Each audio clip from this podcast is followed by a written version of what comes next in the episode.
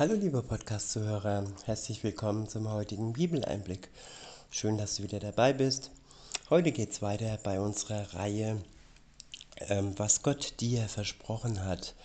Eine Zusammenfassung von Verheißungen, Versprechungen Gottes für alle, die mit ihm unterwegs sind. Zusammengetragen hat diese David Wilkerson in seinem gleichnamigen Buch, was Gott dir versprochen hat. Erschienen ist dieses kleine Büchlein im Asaf Verlag. Heute mache ich wieder einen Sprung zum Abschnitt S und dieser ist überschrieben mit bei Überforderung und Frustration. Bei Überforderung und Frustration. Der erste Vers steht im Buch Jesaja im 45. Kapitel, es ist der Vers 24, ich verwende die Übersetzung Luther. Dort heißt es, im Herrn habe ich Gerechtigkeit und Stärke. Ich wiederhole, im Herrn habe ich Gerechtigkeit und Stärke. Ja, da, wo wir ungerecht behandelt werden und da, wo wir aufgrund der Frustration, aufgrund der Überforderung im Leben schwach werden, bekommen wir beides von Gott. Zum einen Gerechtigkeit, aber auch zum anderen Stärke in unserer Schwachheit. Der nächste Vers steht im Johannesevangelium im ersten Kapitel. Es sind die Verse 16 und 17 ich verwende die Übersetzung revidierte Elberfelder. Dort heißt es, Moment, da geht's los. Denn aus seiner Fülle haben wir alle empfangen, und zwar Gnade um Gnade. Denn das Gesetz wurde durch Mose gegeben. Die Gnade und die Wahrheit ist durch Jesus Christus geworden. Ich wiederhole. Denn aus seiner Fülle haben wir alle empfangen, und zwar Gnade um Gnade. Denn das Gesetz wurde durch Mose gegeben, die Gnade und die Wahrheit ist durch Jesus Christus geworden. Ja, das Gesetz hat Gott Mose ähm, beauftragt. Er hat ihn beauftragt, dass Mose das Gesetz seinem Volk weitergibt. Eine Richtschnur, eine Wegweisung für das Leben mit Gott. Aber der Mensch ist manchmal schwach und er kann sich nicht zu 100% an das Gesetz halten weil er Fehler macht und weil das Gesetz ihn dann am Ende verurteilt durch seine Fehler, durch seine Sünde.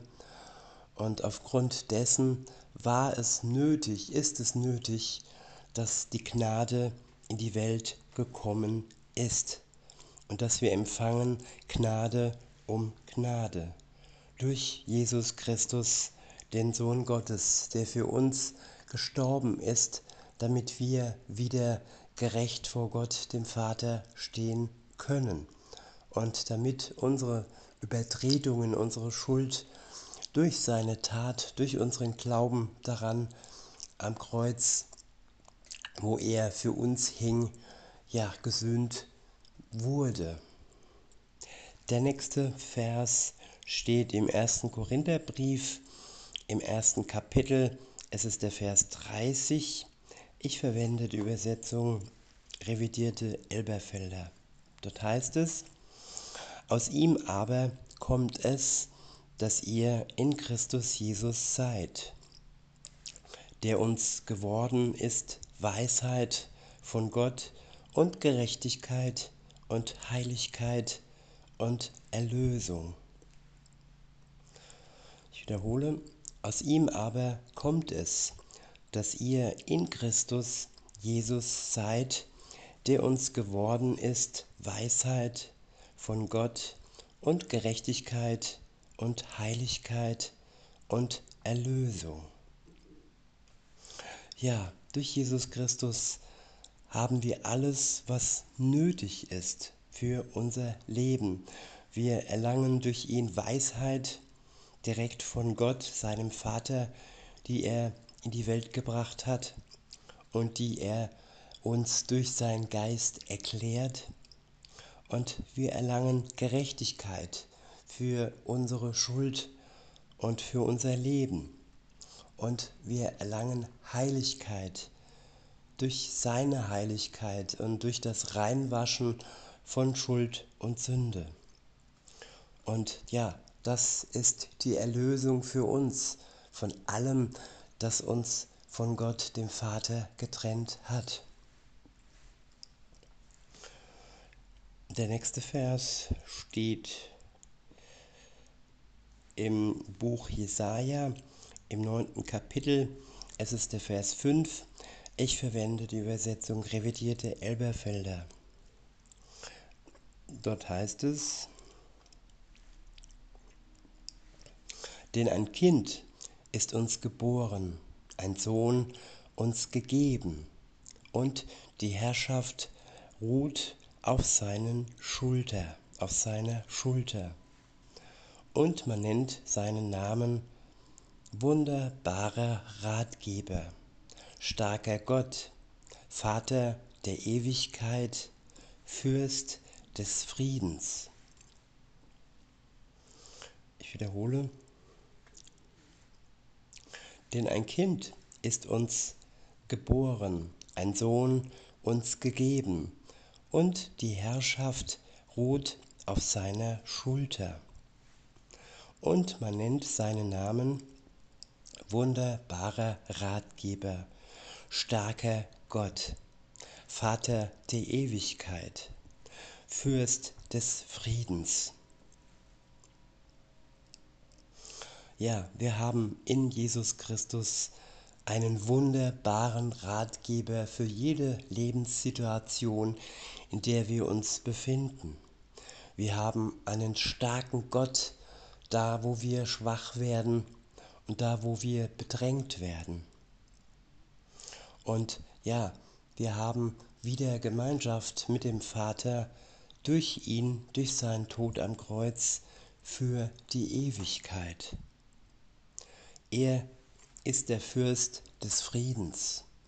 Und nur wenn wir uns ihm anvertrauen, finden wir Frieden in unserem Leben. Frieden für uns und andere und Frieden mit Gott. Der nächste Vers steht im Johannesevangelium im 14. Kapitel. Es ist der Vers 19. Dort heißt es, weil ich lebe, werdet auch ihr leben. Ich wiederhole, weil ich lebe, werdet auch ihr leben. Ja, und nur weil Jesus Christus auferstanden ist, weil er nicht im Grab geblieben ist, nachdem er am Kreuz für uns hingerichtet ist. Nur weil er lebt, können wir durch den Glauben an ihn auch ewiglich leben. Der nächste Vers steht im Galaterbrief im zweiten Kapitel. Es ist der Vers 20. Ich verwende die Übersetzung revidierte Elberfelder. Dort heißt es, und nicht mehr lebe ich, sondern Christus lebt in mir. Was ich aber jetzt im Fleisch lebe, lebe ich im Glauben, und zwar im Glauben an den Sohn Gottes, der mich geliebt und sich selbst für mich hingegeben hat. Ich wiederhole.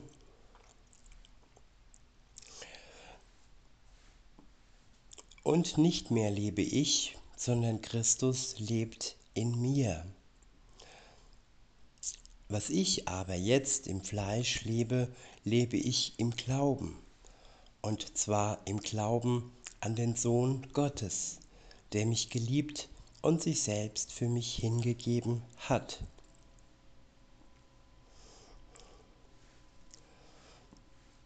Ja, wir leben wenn wir mit Jesus in Verbindung stehen, nicht mehr für uns allein und wir leben nicht mehr alleine, sondern Christus lebt in uns durch seinen Geist. Wir sind wiedergeboren, wir haben ein neues geistiges Leben. Das Alte ist vergangen und das Alte ja, ist am Kreuz mit Jesus gestorben. Und das, was wir jetzt im Fleisch leben, leben wir im Glauben.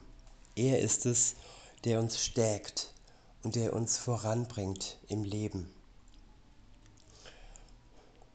Und das alles ja durch den Sohn Gottes, der uns liebt und sich selbst für uns hingegeben hat. Der nächste Vers steht im Psalm 37, es ist der Vers 5. Ich verwende die Übersetzung revidierte Elberfelder. Dort heißt es, befiehl dem Herrn deinen Weg und vertraue auf ihn. So wird er handeln. Ich wiederhole, befiehl dem, dem Herrn deinen Weg und vertraue auf ihn. So wird er handeln ja, wenn wir das Steuer abgeben an Jesus, wenn wir ihm sagen, ja, zeig du mir den Weg, ich befehle dir mein Weg an und ich vertraue dir mein Leben, das ich ja vom Schöpfer selbst geschenkt bekommen habe, an. Und wenn ich dies tue, so wird er in meinem Leben handeln, wie er es versprochen hat. Der nächste Vers steht im Hebräerbrief im siebten Kapitel. Es ist der Vers 25. Ich verwende die Übersetzung Hoffnung für alle. Dort heißt es, und weil Jesus Christus ewig lebt und für uns bei Gott eintritt, wird er auch alle endgültig retten, die durch ihn zu Gott kommen. Ich wiederhole, und weil Jesus Christus ewig lebt und für uns bei Gott eintritt, wird er auch alle endgültig retten, die durch ihn zu Gott kommen. Ja, wir können nur durch Jesus Christus zu Gott kommen. Wir haben nicht viele Möglichkeiten, wie es uns die Welt vorgaukelt. Es gibt viele Wege zu Gott. Nein, das ist falsch, das ist eine Lüge, eine tödliche und ewig tödliche Lüge, wer ihr glaubt. Nur Jesus Christus ist der Weg zu Gott, dem Vater. Nicht Buddha, nicht Allah und keine andere Religion führt zu Gott, dem Vater. Nur durch den Glauben an Jesus Christus werden wir gerettet werden. Weiter heißt es, er ist wie ein Baum gepflanzt an Wasserbächen, der seine Frucht bringt zu seiner Zeit und dessen Laub nicht verwelkt. Alles, was er tut, gelingt ihm. Der Vers steht im Psalm 1, im dritten, im Psalm 1, das ist der Vers 3. Ich habe ihn aus der revidierten Elberfelder vorgelesen. Ich wiederhole nochmal. Er ist wie ein Baum gepflanzt an Wasserbächen, der seine Frucht bringt zu seiner Zeit und dessen Laub nicht verwelkt. Alles, was er tut, gelingt ihm. Ja, das ist der Mensch, der mit Gott in Verbindung steht. Alles, was er tut, gelingt ihm. Welch wunderbare Aussage, welch tolles Versprechen. Der nächste Vers steht im ersten Johannesbrief im fünften Kapitel. Es ist der Vers 12. Ich verwende die Übersetzung revidierte Elberfelder. Dort heißt es, wer den Sohn hat, hat das Leben. Ich wiederhole, wer den Sohn hat, hat das Leben. ja, nur wenn wir den Sohn Jesus Christus im Glauben angenommen haben und ihn in uns durch den Geist Gottes am Leben haben, wenn er in uns wohnt, Wohnung genommen hat, wenn wir ihn haben, dann haben wir das Leben, das ewige Leben. Nicht nur das kurze irdische, sondern auch das Leben darüber hinaus. Der nächste Vers steht im Römerbrief im achten Kapitel. Es ist der Vers 37. Ich verwende die Übersetzung Schlachter. Dort heißt es, aber in dem allen überwinden wir weit durch den, der uns geliebt hat. Ich wiederhole, aber in dem allen überwinden wir weit durch den, der uns geliebt hat. Ja, wir werden zu überwinden. Wir überwinden alles, was uns frustriert, alles, was uns die Kraft raubt, durch den, der uns geliebt hat und der uns mit allem versorgt, damit wir die Kraft und Weisheit haben, zu überwinden.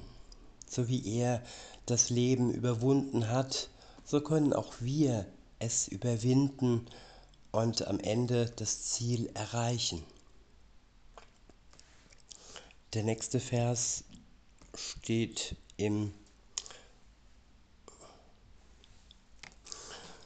Der nächste Vers steht im Buch Hohelied, genauer im Hohelied der Liebe. Es sind die Verse 4 und 6 und sie stehen im Kapitel 2. Ich verwende die Übersetzung Hoffnung für alle. Dort heißt es, ins Weinhaus hat er mich geführt. Dort zeigte er mir, dass er mich liebt. Sein linker Arm liegt unter meinem Kopf und mit dem rechten hält er mich umschlungen. Ich wiederhole, ins Weinhaus hat er mich geführt. Dort zeigt er mir, dass er mich liebt. Sein linker Arm liegt unter meinem Kopf und mit dem rechten hält er mich umschlungen. Ja, in diesem Buch steht eine Beschreibung einer Liebesbeziehung zwischen Mann und Frau. Und ähm, ja, so wie es sein sollte.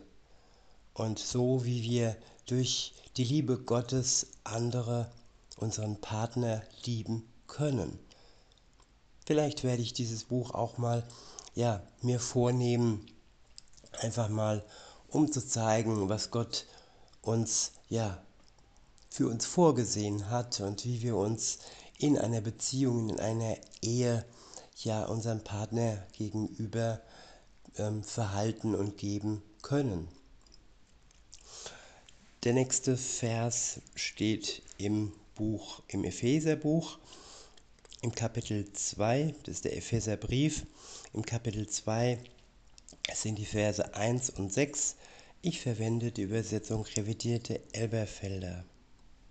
Dort heißt es, auch euch hat er auferweckt, die ihr tot wart in euren Vergehungen und Sünden.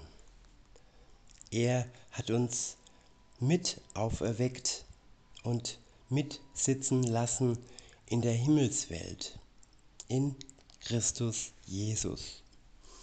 Ich wiederhole, auch euch hat er auferweckt die ihr tot wart in euren Vergehungen und Sünden. Er hat uns mit auferweckt und mitsitzen lassen in der Himmelswelt in Christus Jesus. Ja, wer nicht, wer noch nicht zum Glauben gekommen ist, der ist wie ein Schläfer. Er schläft noch, er hat noch einen Schleier vorm Gesicht und äh, hat Gott noch nicht erkannt und hat seine Liebe und sein Angebot, in diese Liebesbeziehung einzutreten, noch nicht ähm, angenommen. er steckt noch fest in seinen Vergehungen und in den Sünden, die er begeht.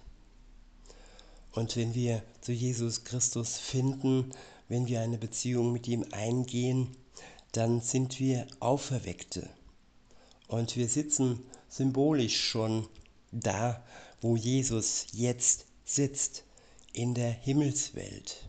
Da, wo wir dann mit ihm zusammen sein werden, wenn er wiederkommt auf die Erde und uns in die Himmelswelt zu sich holt. Der nächste Vers steht im Jakobusbrief. Es ist der Vers, äh, im ersten Kapitel. Es ist der Vers 13. Ich verwende die Übersetzung Hoffnung für alle. Dort heißt es, niemand, der in Versuchung gerät, kann behaupten, diese Versuchung kommt von Gott. Denn Gott, der für das Böse unangreifbar ist, wird niemanden zum Bösen verführen. Ja, dieser Vers, das ist das Einzige, wo ich manchmal einfach gewisse ja, Zweifel hege, dass das Vaterunser falsch übersetzt wurde wo da steht, führe uns nicht in Versuchung. Aber genau dieser ähm, Vers belegt es, dass ja, dieser Teil des Vaterunsers falsch übersetzt wurde. Es soll nicht heißen, führe uns nicht in Versuchung, sondern es soll heißen, führe uns durch die Versuchung. Die Versuchung, die vom Bösen kommt, vom Teufel kommt. Gott versucht uns nicht, weil er durch und durch Liebe ist. An ihm ist nichts Böses und er kann also auch uns nicht versuchen, weil das Versuchen ist nichts Gutes.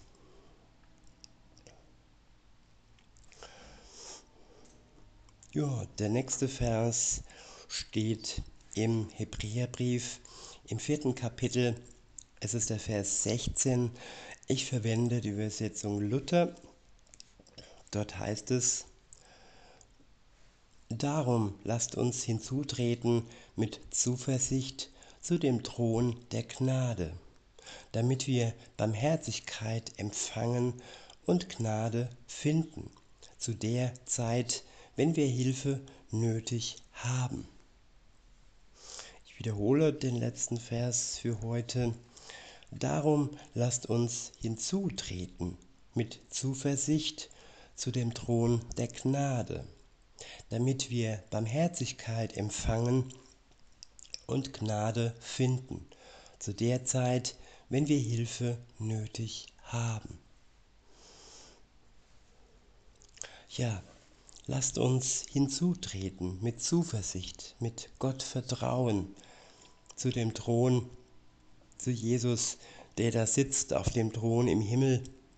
Und auch wenn wir nicht den direkten Blick auf diesen Thron haben, so können wir durch den Geist Gottes Jesus mehr und mehr erkennen, bis zu dem Tag, wo er wiederkommt und wir ihn leibhaftig sehen werden.